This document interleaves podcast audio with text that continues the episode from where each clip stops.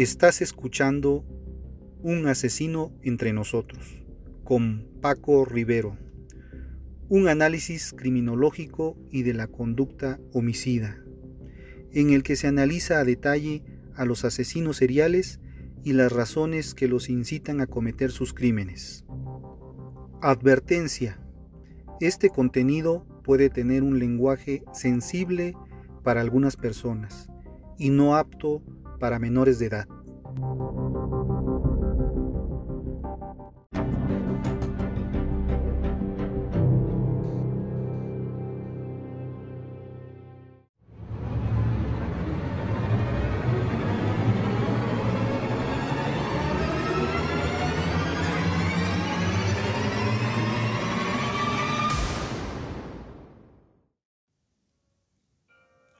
Eres producto de tu formación. El perseguir imposibles es locura. Y es imposible que los malvados no cometan tales acciones. Marco Aurelio, Meditaciones. Un perro al que le permitan perseguir coches, perseguirá coches. Un niño al que nunca le pongan límites, será un malcriado. Un inversionista sin disciplina no es un inversionista, sino un apostador. Una mente sin control de sí misma, que no entiende su capacidad para regularse, será manipulada por sucesos externos e impulsos irreflexivos. Esta no puede ser tu realidad, así que debes estar al tanto de ello. Debes recurrir a la formación e instaurar hábitos para sustituir la ignorancia y la falta de disciplina. Solo entonces empezarás a comportarte y actuar de diferente manera. Solo entonces dejarás de buscar lo imposible y lo obtuso y lo innecesario.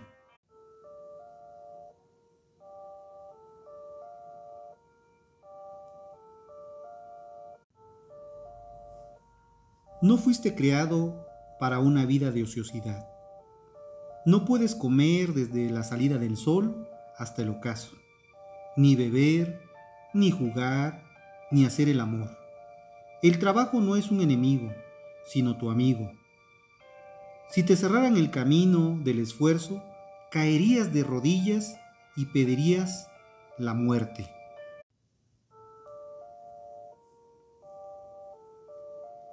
Regla del éxito. La primera regla del éxito destaca la importancia del trabajo como un mandato de Dios. Cuando al hacer la creación le dice al hombre, aquí está toda la creación, domínala. El trabajo dignifica, realiza al hombre, lo contrario es vagancia, ocio, lo cual destruye al hombre.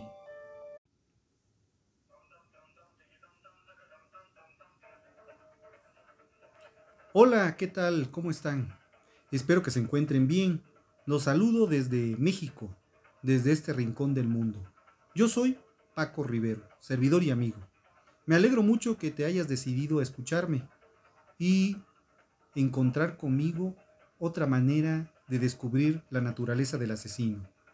Te invito a que te suscribas para que no te pierdas ningún capítulo. Te agradezco especialmente que en estas circunstancias te acerques a un programa como este. Les doy la bienvenida a este programa odiado por los psicópatas, por los sociópatas, ah, y por supuesto por los psicópatas integrados. Y si eres nuevo, si escuchas este podcast por primera vez, te doy la bienvenida. Y si ya llevas tiempo haciéndolo, te agradezco que lo sigas haciendo. En este episodio, como ya lo escuchaste, se harán reflexiones, críticas, escucharás las historias más violentas que despertarán tu curiosidad y te permitirán hacer catarsis al enfocarnos en las desgracias de otros. Todo esto lo podrás hacer si estás atrapado en el tráfico, mientras cocinas, mientras corres, haces deporte, mientras estudias o simplemente mientras te transportas rumbo a casa. Pero si ya estás en casa, en tu cama, recostado, yo te recomiendo que apagues la luz y escuches. Ponte cómodo y disponte a escuchar este interesante capítulo de un asesino entre nosotros. Quédate conmigo.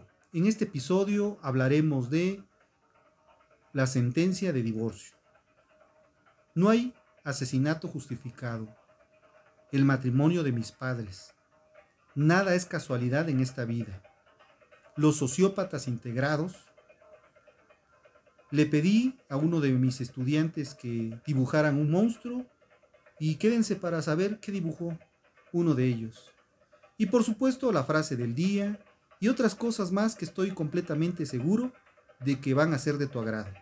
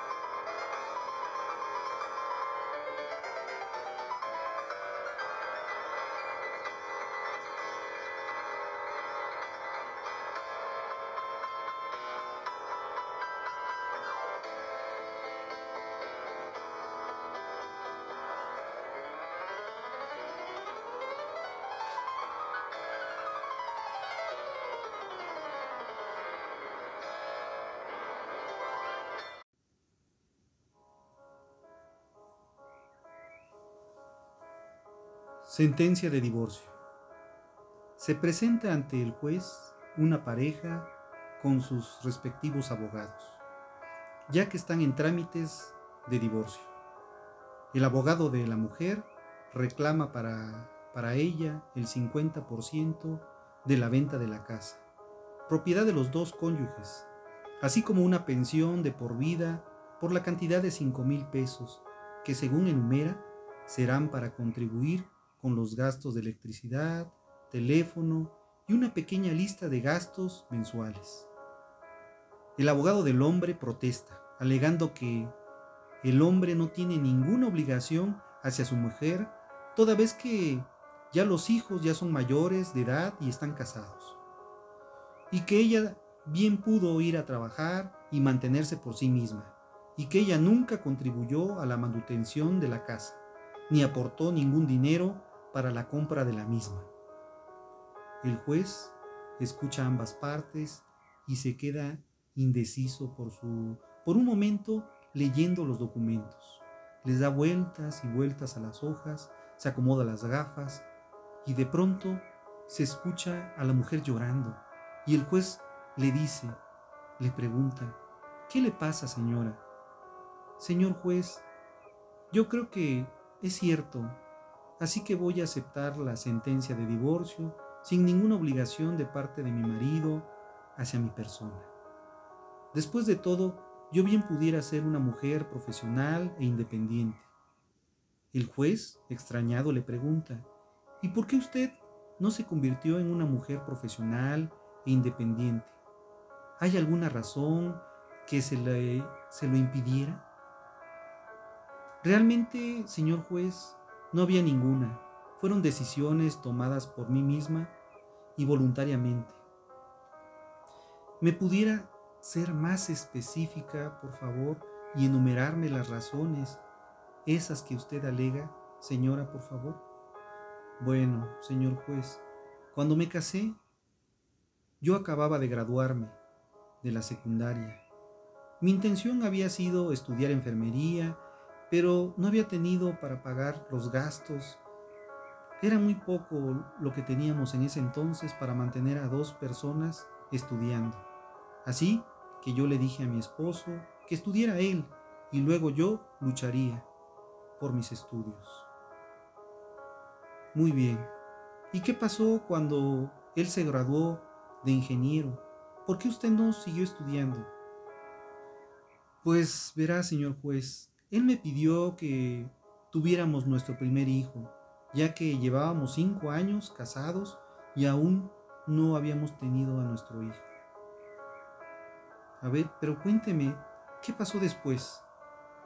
Mire, señor juez, no pasó nada, el niño nació, él no quería que el niño fuera a ser cuidado por otras personas extrañas, por cuestiones de seguridad yo entendí que tenía razón, que con lo que él ganaba nos podíamos remediar y arreglárnoslas para que con su sueldo tuviéramos una vida, los tres. Así que decidí quedarme en la casa con nuestro hijo. ¿Y qué sucedió luego, cuando el niño creció y por qué no fue a estudiar, señora? Mm, nada, señor juez, que ya que para entonces tenía dos hijos más. ¿Dos más? Sí, es que usted verá, señor juez, cuando tuvimos el primer hijo, mi esposo me dijo que debíamos tener un segundo para que el niño no se quedara sin hermanos.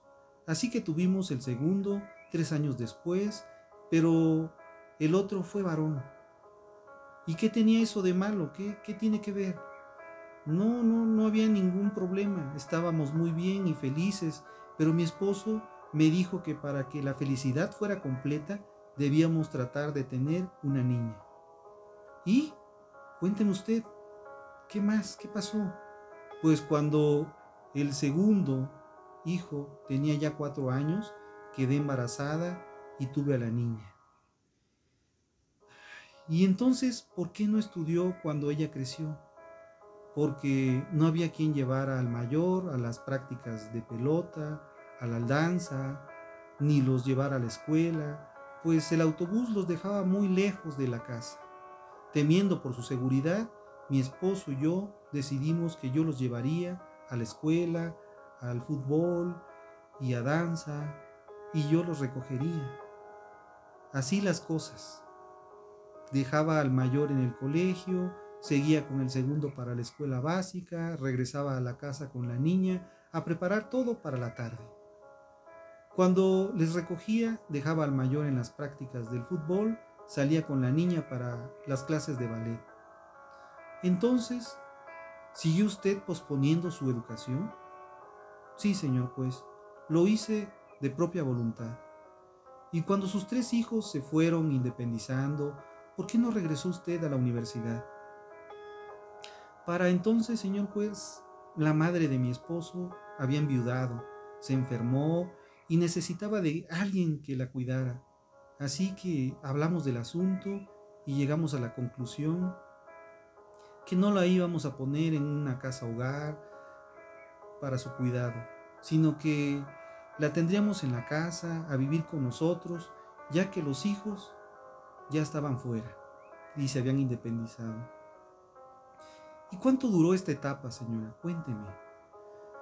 Bueno, señor juez, unos seis años aproximadamente. Ella tenía Alzheimer y como la cuidábamos también, pues su delicadeza, su decadencia no fue tan rápida como se había pensado tomó bastante tiempo. De hecho, murió de un ataque al corazón y después llegamos de paseo, del, paseo que hacíamos todas las mañanas. Dábamos un paseo por el barrio y platicábamos. Usted, usted sabe, ella le encantaba darle de comer a las palomas en el parque y contarme sus historias de su vida. Y mientras tanto, quiero decir, mientras tanto, durante todos sus años, ¿Había alguien que le ayudara a usted, señora? Ah, señor juez, ¿ayudarme? ¿A qué? Pues a limpiar la casa, a cocinar, quiero decir, las labores normales de un hogar. No, señor juez, realmente mi esposo ganaba muy buen sueldo, pero figúrese, eran tres hijos que criar, educar, el costo de la vida cada vez subía más y yo trataba de ahorrar. Pero, ¿cómo? ¿Usted ahorraba? pues en lugar de llevar la ropa a la lavandería, yo lavaba en casa, planchaba la ropa de mi esposo y la de los muchachos, arreglaba el jardín. Esto era lo que más me costaba, me, costaba mucho esfuerzo, pues yo tengo problemas de columna, pero siempre hace uno un esfuerzo. Y le aseguro que nuestro jardín no tenía nada que envidiarle al de nadie de nuestra calle. ¿Y quién cocinaba? ¿Usted también? Por supuesto, señor juez, mi esposo odiaba la comida de los restaurantes. Como él tenía que almorzar, fuera con sus clientes tantas veces, pues decía que nada como la comida que yo le preparaba. Y por supuesto, usted iba a esas comidas. ¿A qué comidas? A las de su esposo con sus clientes. No, no tenía tiempo. Precisamente fue en una de esas comidas que conoció a Sofía. ¿Sofía? ¿Quién es Sofía? Su novia, la joven con quien se va a casar cuando terminemos el divorcio. ¿Y cómo, cómo usted sabe que se va a casar con ella? Porque me encontré con ellos en casa de unos amigos comunes el día que estaban dando la noticia de su compromiso. El juez se quedó mirando a la mujer y al ex esposo. Se levantó, cogió las carpetas con todos los papeles y se retiró. Todos se quedaron mirando unos a otros, encogieron, se encogieron de hombros a esperar que el juez regresara. Al poco rato el juez regresó, se sentó, se ajustó las gafas, entonces cerró las carpetas, los puso a un lado y dijo, Señora, yo he revisado cuidadosamente estas demandas y he llegado a las siguientes conclusiones. Primero, el divorcio se le adjudica con la fecha efectiva a partir de hoy. Su esposo no tiene que pasarle una pensión. Al oír estas dos decisiones, el abogado y el marido se miraron con inteligente regocijo. Pero el juez prosiguió. Tercero, usted se queda dueña absoluta de su casa.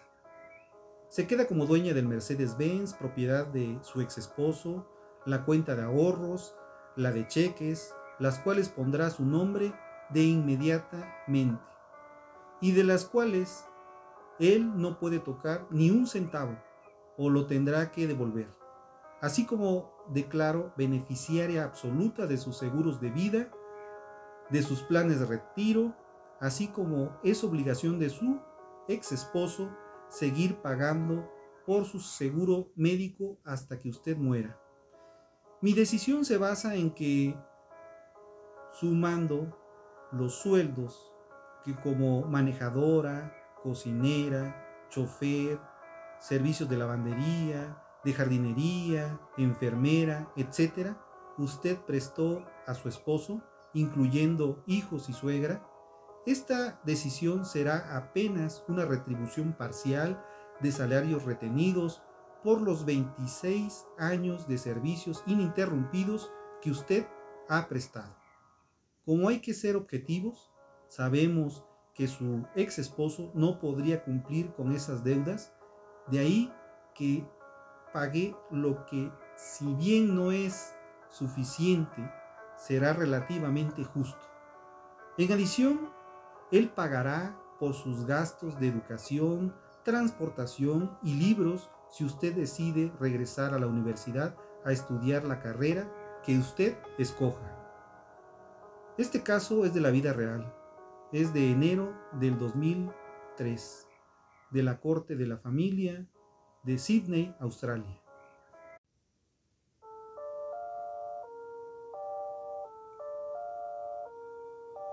No hay asesinato justificado. El asesinar a una persona porque estabas enamorado y te fue infiel o piensas que fue infiel no es justificante para el asesinato. Porque poniendo todo de lado de las mujeres, teniendo como premisa que casi todos los hombres son infieles por naturaleza, entonces todas las mujeres podrían ser homicidas.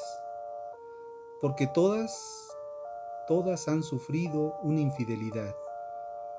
Y la justificación sería el enamoramiento, el tema es que a nadie le pertenece, pero a nadie le perteneces.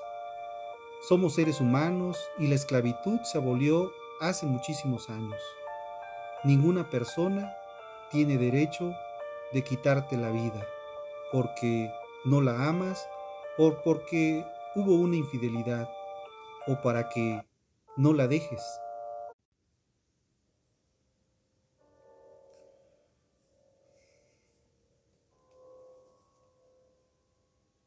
El matrimonio de mis padres fue un infierno, desde la boda hasta la luna de miel, todo salió mal. Numerosos accidentes, desastres ocurrían sin explicación. Cualquier plan fallaba. Las plagas perseguían a mis padres a donde iban. Enjambres de moscas sobre la comida, ratas que se comían los muebles y la ropa, colonias de hormigas coloradas que invadían el hecho matrimonial, eran apenas una parte de todas las calamidades que le ocurrían a diario.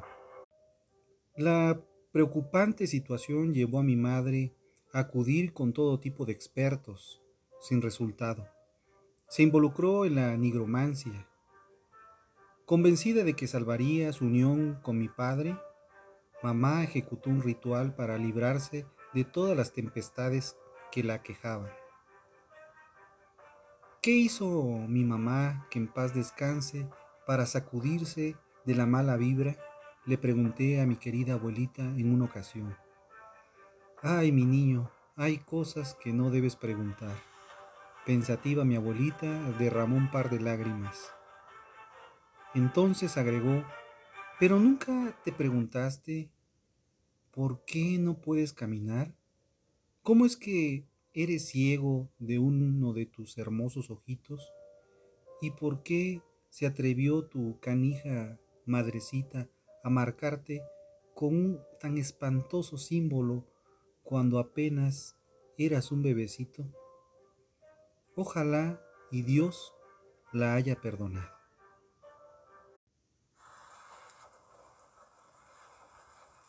¿Estás poniéndome atención? Bien, si no me escuchas atentamente, te perderás de cosas, cosas importantes. No haré pausas ni repetiré nada, y no me interrumpirás. ¿Crees que como estás sentado ahí y como yo estoy sentado aquí, controlas todo lo que está a punto de pasar? Pero te equivocas, yo tengo el control, porque sé cosas que tú no sabes. Lo que ahora necesito de ti es que te comprometas. ¿Me escucharás? Con atención y no me juzgarás hasta que termine. Si no puedes comprometerte, por favor, cambia de programa. Pero si decides quedarte, no olvides que fue por tu propia voluntad. Lo que pase desde este momento no será mi responsabilidad, sino tuya. Pon atención. Nada es casualidad en esta vida, porque alguien te busca con palabras, es porque sabes escuchar. Si alguien te busca con secretos, es porque inspiras confianza. Si alguien te busca con sed, es porque tienes agua. Si alguien te busca con desespero, es porque tienes serenidad. Si alguien te busca con lágrimas, es porque das consuelo. Si alguien te busca con miedo, es porque tienes calma. Si alguien te busca con dudas, es porque sabes el camino. Todo pasa por algo y ese algo te hace crecer. Gracias a ese algo que llamamos casualidad, somos quienes somos. Aprovecha lo que ofrece la vida, porque si te lo está ofreciendo, será por algo. No existe la casualidad. Recuerda que tú tienes magia. Dispérsala por el universo.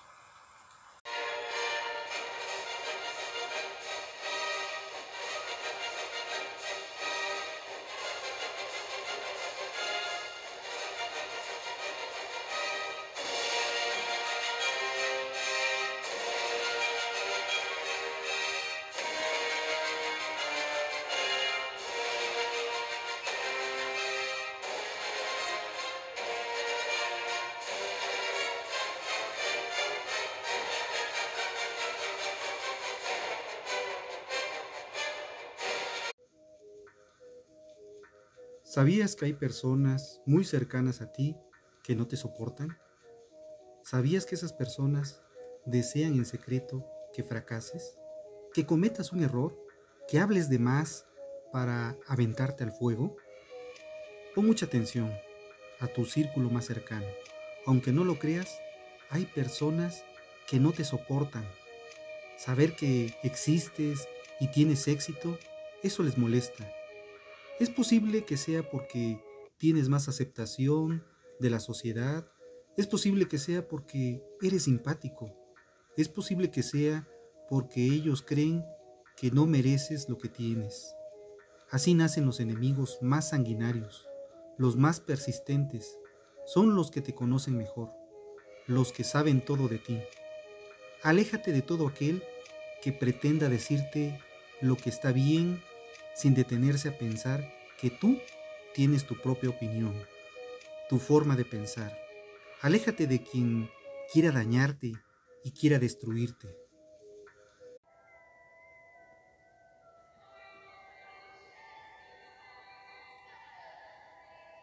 Sí, están entre nosotros. Mienten, manipulan, exageran sus logros, te hacen sentir culpable porque no cumples con sus expectativas. Se tratan de psicópatas, los psicópatas integrados, personas que se disuelven, que se desvanecen en el ambiente, ya sean laborales y familiares, y comunes y corrientes, pero llevan sus relaciones interpersonales a límites que no son sanos. Estos psicópatas pueden ocupar cargos como gubernamentales, ser líderes de empresas o cualquier otros. No son fáciles de reconocer y las relaciones personales y laborales con ellos son muy destructivas. Por eso sus rasgos, su personalidad, estas personas actúan como depredadores y buscan escenarios en los que puedan darse el gusto con toda comodidad y lograr todos sus objetivos desde una forma fría, racional, sin culpas, sin remordimientos. Y eso lo hacen cuando buscan escenarios de los negocios o de la política, de las iglesias, donde pueden de manera fácil y productiva lograr sus objetivos, que satisfagan sus necesidades.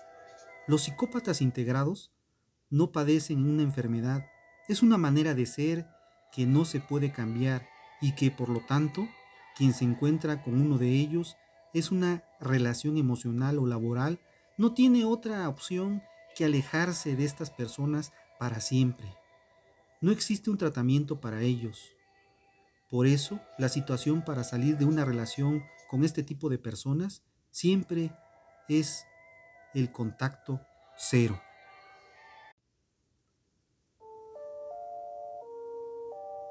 Los psicópatas, cuando pensamos en un psicópata, generalmente nos asalta la idea de un asesino en serie, pero no es así. No es una persona fría, calculadora, como nos lo muestran las películas de Hollywood. Realmente son difíciles de reconocer, pueden ocupar cargos de poder y hacer mucho daño porque se muestran encantadores, pero cosifican a los demás y carecen totalmente de empatía y de sentimientos de culpa. No todos los psicópatas son asesinos, también existen psicópatas integrados, aquellos que aparentemente se comportan como cualquier persona, pero que en el fondo carecen totalmente de empatía y solo usan a los demás para lograr sus propósitos, para obtener sus objetivos. No quiero que te confundas. El término psicópata no aplica únicamente a los asesinos en serie que salen en las películas. Se tratan de un trastorno de personalidad mucho más común de lo que tú imaginas. La diferencia entre un psicópata y un psicópata integrado es muy importante resaltar que hay diferencias entre los psicópatas y los psicópatas integrados. La mayoría de las personas llegan a pensar que el psicópata integrado es aquel que nos encontramos en las películas, ese asesino serial que vive mutilando y descuartizando personas por doquier. Y en efecto, ese es un psicópata, pero corresponde a un porcentaje muy bajo, ínfimo, entre el 5% de la población psicópata. Realmente la mayoría de los psicópatas viven entre nosotros. Incluso pueden ser nuestra pareja, algún amigo, vecinos, familiares, nuestros jefes, un político, un líder religioso también. Son personas que creemos normales, inteligentes, exitosos, encantadores, elocuentes, de los cuales jamás sospecharíamos que pueden tener un lado tan oscuro y destructivo. El objetivo central del psicópata integrado o doméstico en las relaciones amorosas, el principal objetivo del psicópata integrado es destruir emocionalmente a su víctima, aunque parezca ilógico o difícil de creer, ese es su fin, destrozar emocionalmente a su pareja. Por ello, cuando las víctimas buscan ayuda, lo primero que deben hacer es concientizar este tema, puesto que no podemos ver desde nuestra perspectiva empática a todas las personas a pesar de que esa sea nuestra naturaleza. Ver a todo el mundo como un ser empático, con sentimientos, con normas morales, en general sin importar lo que hagan, ese es un grave error. El psicópata se beneficia notablemente de la falta de conocimiento por parte de la sociedad. Es un hecho de que las personas no pueden creer que existan los vampiros psíquicos o emocionales, que solo buscan quitarte tu felicidad, tu tranquilidad y se alimentan de tu paz emocional.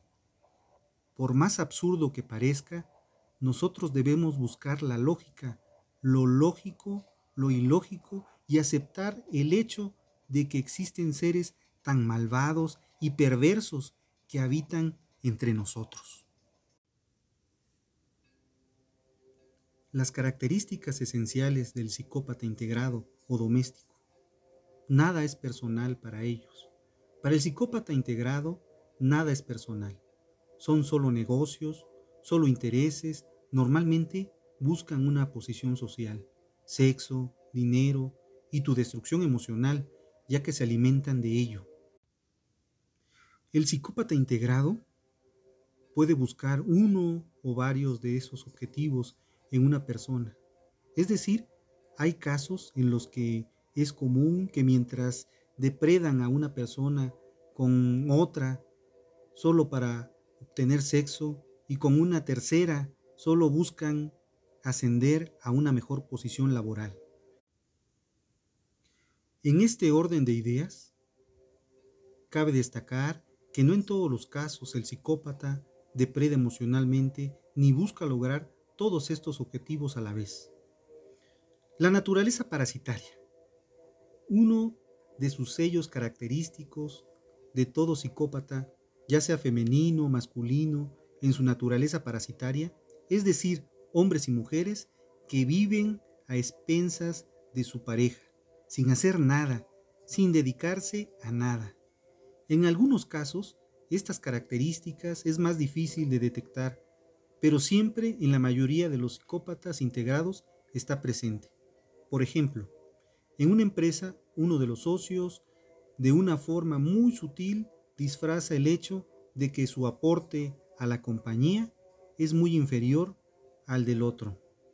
En un matrimonio, el marido psicópata integrado ante la sociedad se muestra como el sostén de su hogar, como un hombre trabajador, cuando realmente la mayor parte de su tiempo no hace nada y controla a placer los ingresos de su esposa. Y es ella el verdadero sostén de su familia. Ahora, en cuanto a la imagen y el encanto, los psicópatas integrados suelen tener una imagen pulcra ante la sociedad se muestran encantadores, amorosos, maravillosos, elocuentes. Sus redes sociales son impecables. Pregonan las buenas normas de la sociedad, poseen la habilidad de incorporarse al camaleonismo social, a su comportamiento. Se adaptan a lo que sea, donde sea. Utilizan distintas máscaras de acuerdo a las características de sus víctimas. las cuales deben de cuidar, por tanto, deben manipular psicológicamente a todos para encantarles y hacerles creer que son buenas personas, que inspiran confianza. Los psicópatas son supremamente inteligentes. Otra característica es la falta de empatía. Es una de las características más importantes a la hora de tratar de entender el comportamiento de un psicópata integrado, ya que estos carecen totalmente de ella. Y esto aunado a, que no sostienen culpa ni remordimiento, es lo que les permite actuar de manera perversa para lograr sus más oscuros fines. Su promiscuidad. Los psicópatas integrados son muy promiscuos, normalmente tienen varias parejas al mismo tiempo y es común que ninguna de ellas sepa de su promiscuidad. Muy por el contrario, les hará creer que cada una de sus parejas que son monógamos y que están enamorados. En muchos de los casos disfrutan normalmente el hecho de poder sugestionar a sus parejas o alguna de ellas al realizar prácticas sodomasoquistas y tríos. Un psicópata integrado no puede ni desea ser fiel. Ganadores del Oscar. Los psicópatas integrados son actores increíbles dignos de, los mejores premios de Hollywood, a pesar de que no tienen empatía, amor, compasión, miedo, tristeza, ansiedad, fingen sentir todas estas emociones de una manera muy eficaz. Debido a esto, es muy difícil detectar su trastorno al analizar sus reacciones emocionales, ya que lo más probable es que no encontremos nada fuera del, ordinario, a menos que el mismo psicópata integrado quiera dejárnoslo ver. Es la mentira patológica, también una de las características. Tienen una capacidad superior para mentir. Es imposible que podamos saber cuando miente, porque sus mentiras suenan mejor que la verdad en una persona normal. La habilidad de crear una mentira sobre otra es impresionante. También son víctimas de todo. Una de las emociones más usadas por los psicópatas para manipular es la compasión. Buscan incansablemente despertar en ti un gran sentimiento de compasión y para ello se muestran sintiendo sintiéndose víctimas de todo. Dicen haber sido abusados físicamente, psicológicamente, por parte de familiares y ajenos, víctimas de violaciones, de bullying, discriminación. Serán las personas que más han padecido maltratos y sufrimientos. Y todo esto con el único objetivo de controlarte. La cleptomanía. Muchos de los psicópatas integrados son cleptómanos ya que tienen una necesidad irresistible de robar. Por esto, en muchos de los casos, las víctimas de psicópatas integrados, estas afirman haber perdido dinero, prendas, accesorios, ropa o algunos objetos de valor. También se mudan contigo en días. Los psicópatas integrados normalmente buscan la manera de irse a vivir con sus víctimas en cuestión de semanas. Además de esto, se relacionan muy profundamente con los familiares de sus víctimas, hasta llegar a conocer en detalle cómo se comportan, el grado familiar, lo cual les permite conocer y entender de una mejor manera sus debilidades y cómo explotarlas. El gran amante. Son grandes maestros del sexo y muy buenos amantes debido a su gran promiscuidad y el uso de la técnica del espejo, que se refiere a copiar los comportamientos sexuales de la víctima y complacer todas sus fantasías con una intensidad incomparable. El psicópata integrado usa el sexo como arma de control para manipular. Por ello, es muy común que la víctima jamás haya experimentado tal intensidad sexual, ya que es un arma diseñada para tenerle como un títere. El psicópata es solo intensidad, sin intencionalidad. Todo para él es un gran show cargado de fuegos artificiales para que la víctima sea su esclava psicológica. Debido a que el psicópata no puede amar y si su disfrute sexual se limita solo al goce físico, el cual busca constantemente con sus múltiples parejas, porque con el sexo trata de compensar el gran aburrimiento emocional que le crea ser carente de sus emociones. Todo esto nos lleva a una inferencia práctica. Los psicópatas integrados disfrutan el sexo como experiencia física y ya sea que lo gocen o no con su víctima de turno, las hará llegar a las más altas cumbres del placer. El vínculo de control que crea el psicópata a través del sexo es muy poderoso y, el, y en palabras de las víctimas es lo más difícil de superar, ya que no pudieron volver a encontrar tal grado de intensidad en ninguna otra pareja.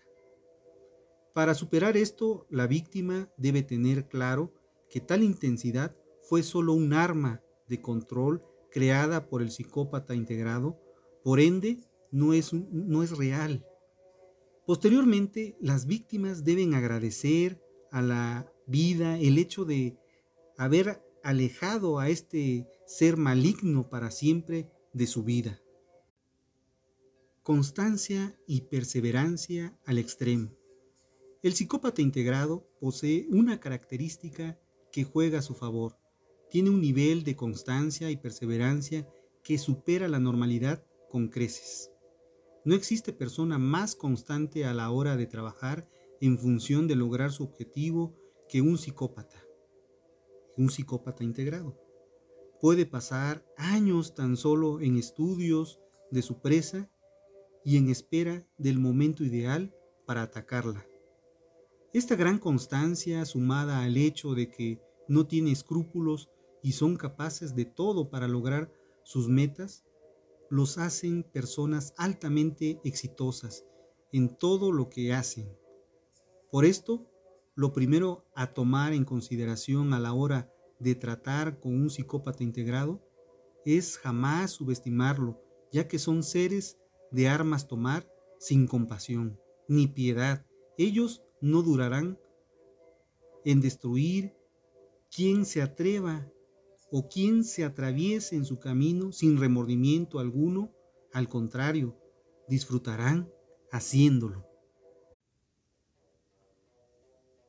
Los psicópatas integrados, en el entendido de que la psicopatía no es un sinónimo de criminalidad, la existencia de psicópatas integrados en nuestra sociedad muestra que la psicopatía es compleja.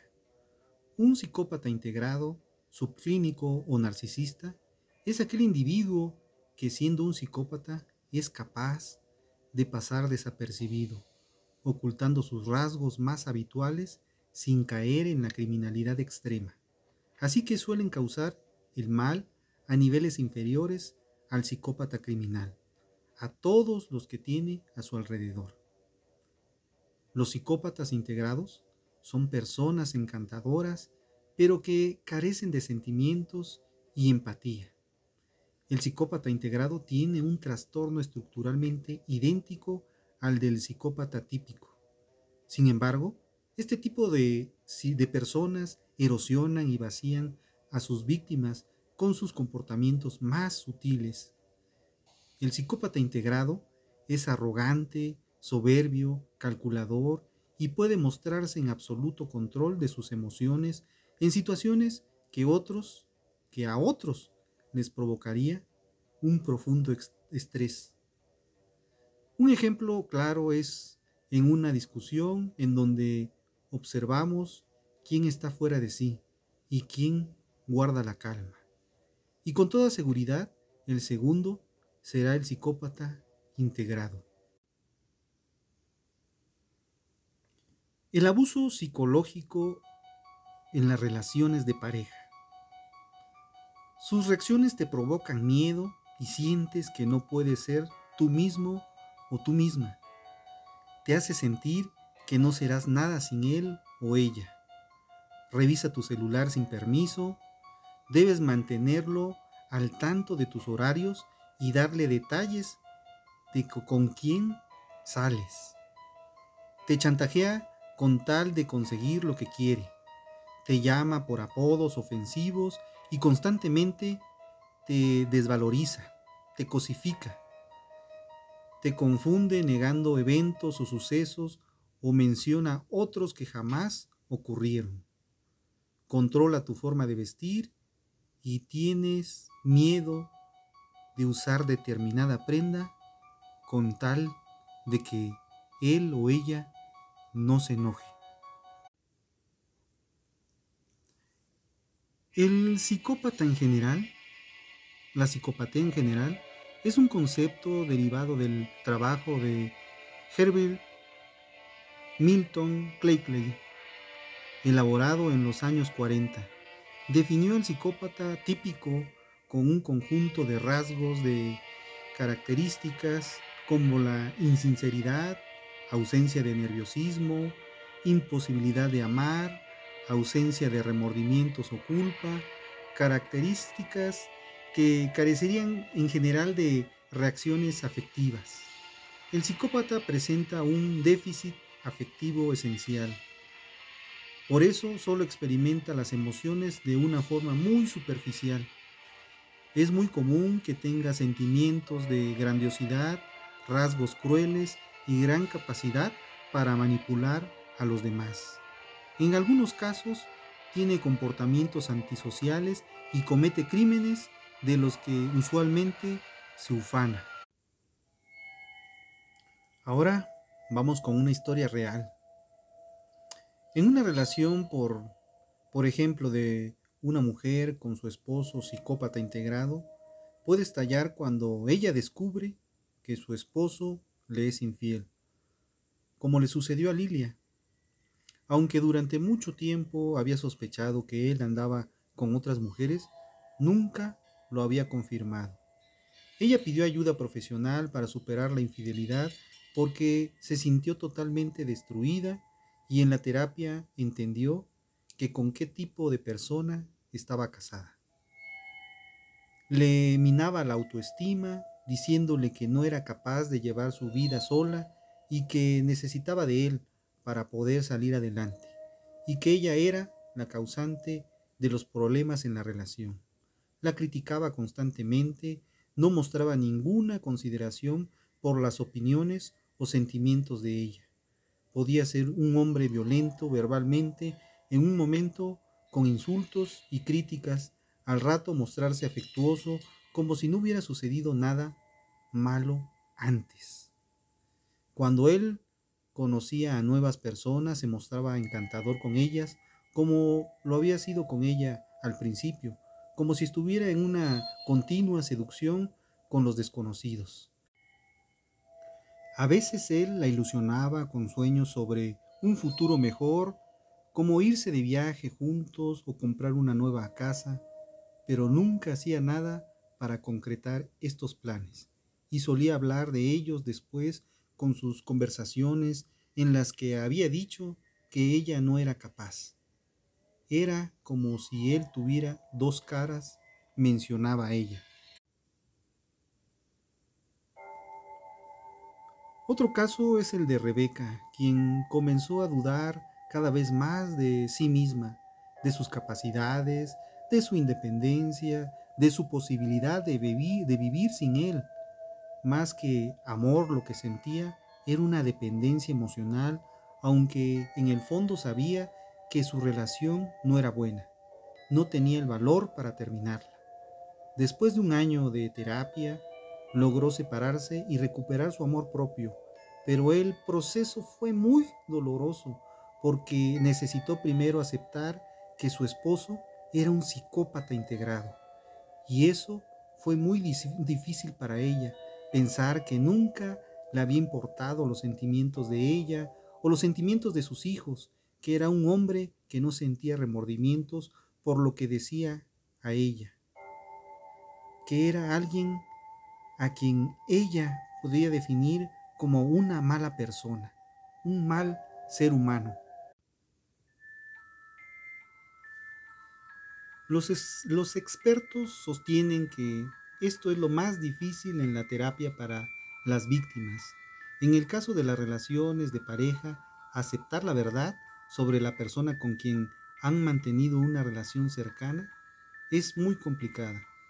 En el caso del esposo de Rebeca, tiene varias de las principales características de los psicópatas integrados. Dos de las principales son carecer totalmente de empatía y de sentimiento de culpa. Es de mencionar que sus actitudes y acciones están ligadas al placer y a darse gusto sin tener en cuenta los sentimientos de los demás. En el fondo, tienen un gran vacío afectivo que buscan llenar con el reconocimiento y la admiración de los demás, pero lo pueden conseguir a costa del daño emocional a las personas más cercanas. Los psicópatas integrados pueden parecer muy agradables al conocerlos, pues suelen ser inteligentes, muy locuaces y grandes aduladores. Consiguen lo que quieren a punta de la palabra. Por eso pueden ser arrolladores y van como una aplanadora consiguiendo lo que les guste. Su arma más secreta es la manipulación dentro y fuera del hogar, y los códigos morales que maneja la sociedad no existen para el psicópata integrado. Es por ello que resulta necesario explicar que muchos psicópatas integrados muestran una fachada externa muy agradable. Por esta razón, vemos que existen grandes discrepancias entre el comportamiento que muestran en el público y el que mantienen en la vida privada. Su locuacidad, su gran encanto superficial, así como una alta autoestima, pero que en realidad es una tendencia a la grandiosidad y un exagerado sentido de su propia valía, hace que las personas distintas a él tengan un concepto errado de sus dificultades. Incluso muchas veces asumen que son ellas quienes están equivocadas o están actuando injustamente. Ahora la pregunta es qué hacer. ¿Qué hacer cuando las personas se encuentran con un psicópata integrado en una relación emocional o laboral? La única solución que tiene para eliminar los daños emocionales o ser víctima de él es alejarse por completo. Y muchas veces puede alejarse, pero las víctimas necesitan de terapia y apoyo emocional para entender qué les ha pasado y poderlo superar, como les ocurre a tantas personas. Ya que una de cada 100 personas es psicópata integrado en el mundo y como no son fáciles de reconocer, el psiquiatra sugiere que muchas veces cuando se está en una relación con alguien quien a veces la sociedad llama coloquialmente como una persona tóxica, vale, la pena preguntarse si de pronto esa persona tiene rasgos típicos de un psicópata integrado, como estar siempre buscando poder, prestigio, riqueza, actividad sexual, manipulando sin importarle las consecuencias, si no siente remordimiento ni pide perdón y es insensible al dolor de las personas más cercanas. Los psicópatas integrados cosifican a los demás y esto puede generar heridas emocionales que afectan la autoestima y el funcionamiento de las personas con las que interactúan. Además, puede decir mentiras por el puro placer de hacerlo sin que haya nada obvio que ganar. Esto genera en las otras personas desconfianza, desconcierto e inseguridad. Por lo tanto, todo esto les recomiendo que si una persona descubre que posiblemente se encuentra en una relación emocional o laboral con una persona con estas características, lo mejor que puede hacer es buscar ayuda con un psicólogo o un psiquiatra que les ayude a analizar la relación y tomar distancia en caso de ser necesario. Otro ejemplo es el caso de Beatriz, que tuvo un novio con quien alcanzó a hablar de matrimonio, hasta que descubrió que tenía dos relaciones más. Engañaba a tres mujeres al mismo tiempo y cada una de, de ellas las usaba para algo diferente. Una para el sexo, otra para tener contactos con gente que le servía para su trabajo y la tercera para usar su dinero. Beatriz fue quien, la quien lo desenmascaró, buscó a las otras dos mujeres y después de conversar con ellas quedó muy impactada con la forma como planeaba todo, como tenía comportamientos iguales con todas en los momentos que no les importaban los sentimientos de ella para nada. También descubrieron que era realmente hábil para mentir, para engañar, para manipular, y coincidieron en que era un hombre muy inteligente. Realmente Beatriz no sabe qué pasó con las otras dos mujeres, pero ella sí comenzó a estudiar más la personalidad de este hombre y descubrió que era un típico psicópata integrado. Han pasado 10 años desde entonces y solo hace dos que siente que ha recuperado su vida. Después de este noviazgo, perdió toda la seguridad en sí misma y se llenó de miedo. No quiso volver a tener una relación en unos siete años. Como ella dice, se aisló del mundo e infortunadamente cayó en una secta donde ella creía que estaba a salvo. Después encontró un camino espiritual que le ayudó a salir adelante. Cree que lo más importante para ella fue entender que es un psicópata integrado, aceptar que está en cualquier lugar en el mundo, perdonarse a ella, a ella misma por haber caído en esta relación y entender que él es un hombre sin empatía y que de alguna manera disfruta hacerle daño a los demás. Eso le ayudó a dejar de sentirse culpable, un sentimiento muy frecuente en las víctimas, pues el psicópata integrado suele hacerle creer que ellas son las responsables de todos los problemas. Las estrategias de los psicópatas. Los psicópatas integrados utilizan una serie de estrategias para hacer que sus víctimas caigan en sus redes. Dos de las más importantes son que estos psicópatas integrados, sean hombres o mujeres, van cocinando poco a poco a la víctima, como se hace con los sapos, que no se lanzan a la olla con el agua ya hervida porque saltan, sino que se pone agua fría y luego se comienza a cubrir poco a poco la temperatura, de tal manera que la persona va entrando lentamente en esta relación hasta cuando está totalmente inmersa y no es capaz de salir de esta. La segunda es que explotan los rasgos empáticos de la víctima, como ser honestas, decentes, leales, fieles, inocentes, buenas o que buscan el altruismo. Y parte de la terapia para salir adelante es entender que ellas tienen todas estas cosas buenas y que se las han entregado a la persona equivocada. Lo más característico de su forma de relacionarse es que se presentan como personas encantadoras, atentas, preparadas, detallistas, románticas y especialmente dedicadas a sentirse bien o hacer sentir bien a su, pareja. Lograda la confianza, van mostrando su cara más oscura, la de la manipulación y el maltrato psicológico. Estar en una relación con un psicópata integrado se puede explicar de la siguiente manera.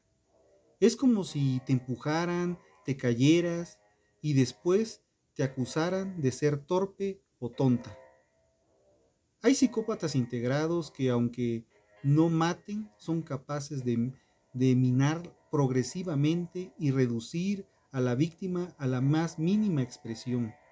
Yo en lo particular me he encontrado con numerosas víctimas de todo tipo de acoso, en especial a las que han sufrido los denominados amores psicopáticos, a los que es lo mismo el abuso emocional de todo tipo de psicópatas integrados en relaciones amorosas de pareja. Mucho cuidado porque los efectos emocionales de estos psicópatas integrados en los demás depende del grado de cercanía, pero en la pareja las consecuencias pueden ser desastrosas, desde la baja autoestima y depresiones hasta intentos de suicidio.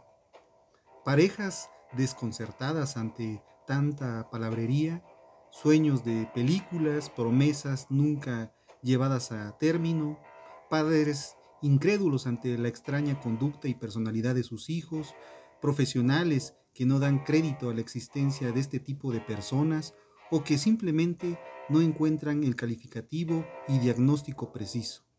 Los psicópatas son depredadores sociales de su propia especie que utilizan el encanto, la manipulación, la intimidación y la violencia para controlar a los demás y satisfacer sus propias necesidades egoístas. Faltos de conciencia y de sentimientos hacia los demás, toman con extraordinaria sangre fría lo que les viene en gana y cuando lo desean, violando las normas y expectativas sociales sin el menor sentimiento de culpa ni remordimiento alguno. Este perfil psicológico no es nada halagüeño que digamos. En este episodio propuse analizar la mitad de la máscara de los psicópatas integrados, de aquellas personas que, sin llegar técnicamente a delinquir, tienen la misma estructura de personalidad que los psicópatas criminales. Dejando a un lado el sensacionalismo mediático derivado de los medios de comunicación, las investigaciones han puesto de manifiesto que este perfil de personalidad anormal se da tanto en hombres como en mujeres, tanto en niños como en adolescentes y jóvenes, tanto en un país como en otro. La psicopatía nos toca prácticamente a todos y quizás sería conveniente saber con qué clase de personas estamos tratando, por si alguna vez se cruza en nuestro camino un psicópata integrado. Es por eso que este programa trata sin duda de psicópatas, pero no de los psicópatas que vemos en la gran pantalla, sino del eje central de este podcast son esos que moderadamente se llaman psicópatas integrados o psicópatas con éxito. Se trata de los psicópatas de nuestros tiempos modernos.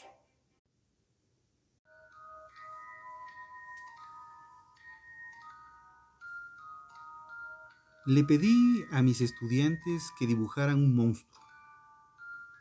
Yo soy un profesor sustituto de segundo grado y me gusta mucho mi trabajo, aunque planeo trabajar en investigación de psicología infantil en un futuro. Por esa razón me gusta darle a los niños asignaciones que me permitan echar un vistazo a sus mentes, en cómo interpretan el mundo y todo, todo lo que les rodea. Ayer trabajé todo tipo de, de, cosas en clases. Llevé utensilios de arte a la clase, lo cual los emocionó, se pusieron muy felices. Fue difícil hacer que no dibujaran, y pintaran de inmediato en los papeles frente a ellos. Pero me las ingenié para calmarlos lo suficiente como para explicarles de qué trataba el ejercicio. Y les dije, quiero que dibujen un monstruo. Pueden usar cualquier material que deseen, pero tienen que asegurarse de colocar todo lo que usaron en donde lo encontraron cuando hayan terminado. Lo estaban pasando de lo mejor y eso significa que se tomaron un buen tiempo para finalizar sus trabajos de dibujo. Tenía la esperanza de decirles que se lo íbamos a presentar en arte al final de clases, pero no hubo tiempo. así que solo les dije que colocaran sus trabajos en mi escritorio antes de salir. No tuve la oportunidad de observar sus dibujos hasta que llegué a casa. Me tomé mi tiempo, arreglé mis cosas y me senté en mi sofá preferido. Estaba muy feliz de ver lo creativo que eran y cómo, en cierta manera, sus obras eran muy impresionantes y artísticamente para la edad de estos niños. Algunos pintaron monstruos de Monster Inc., otros dibujaron los vampiros típicos, al monstruo de Frankenstein, al hombre lobo, a Drácula. Algunos eran monstruos mascotas, muy adorables. Otros eran graciosos. Un puñado de, de los niños dibujaron cosas más espeluznantes, como a Sliderman, The Babadook, el demonio de los Insidious. Esos eran un tanto más preocupantes y los marqué para hablar con los padres acerca del tipo de películas y videojuegos que les estaban permitiendo ver y jugar con sus hijos. Pero solo un dibujo, solo uno, fue tan aterrador que hizo que mi corazón diera un vuelco y me provocara escalofríos. Se trataba de el dibujo de un hombre, un hombre ordinario, cargando un portafolios y vistiendo con corbata de traje y corbata. A un lado del hombre había una palabra escrita en rojo que decía papá. Ahora vamos con la frase del día. Lo que más odia el rebaño es aquel que piensa de modo distinto.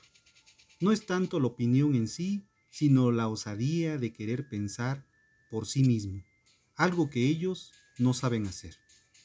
Schopenhauer, Arthur Schopenhauer. Muchas gracias por haber llegado hasta el final. Quiero que recuerdes que tengo una opinión, pero es mi opinión y podría estar mal. ¿Por qué arruinar la tuya? No se pierdan el próximo episodio, hablaremos de ¿Eres un psicópata? ¿Quieres saber si eres un psicópata? No te pierdas el próximo capítulo. Nos esperamos la próxima semana. Recuerden que cada semana te compartiré mis ideas y pensamientos y experiencias personales sobre temas de la vida cotidiana, pero con un toque personal que te hará ver las cosas de distinta manera, para dejar de pensar en automático y tomar las riendas de tu vida para elegir tu destino. Significaría mucho para mí si te suscribes, si me das un like, si me sigues en mis redes sociales y si comentas y me compartes tus opiniones. También asegúrate de dejar un comentario con ideas para el próximo capítulo o si tienes algún consejo para mejorar mi podcast, te lo agradecería mucho. Les doy las gracias por escucharme, por todos los comentarios que me dejan. Créanme que han sido de mucha ayuda y los tomaré en cuenta. Gracias por el apoyo que, he recibido en este podcast. Realmente este apoyo ha servido de mucho para seguir creciendo y para seguir creando nuevo contenido para ustedes. Espero sus comentarios. No me despido, solo les digo hasta el próximo episodio. Y ¿sabes qué? Hazme un favor, cuídate. Gracias por invertir tu valioso tiempo en escucharme. Ojalá te sientas gratificado por la inversión del mismo. Un abrazo lleno de bendiciones. Infinitas gracias y gracias por estar.